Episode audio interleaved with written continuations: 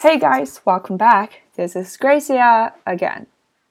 So, in today's two minutes lesson, we're going to take a look at collocations.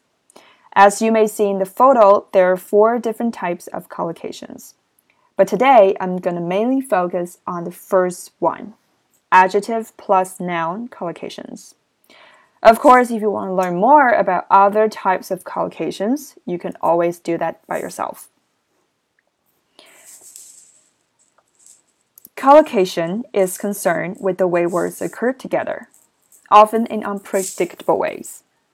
It is a very good idea when learning new words to learn any typical collocations that go with them. Nouns often have typical adjectives which go with them, and here are some examples. So in this book, the author compare the word article and the word thing. We'd always say the real thing but we don't usually say the genuine thing. We'd always say the genuine article, but we don't usually say the real article. And here's another example's incomplete sentence.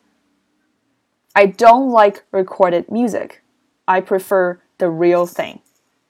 Which means I prefer the real live music, right? I, maybe I like going to, you know, a bar a live concert, something like that.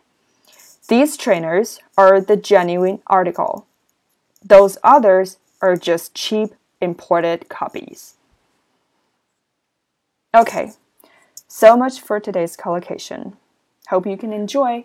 I'll see you next time. Bye bye for now.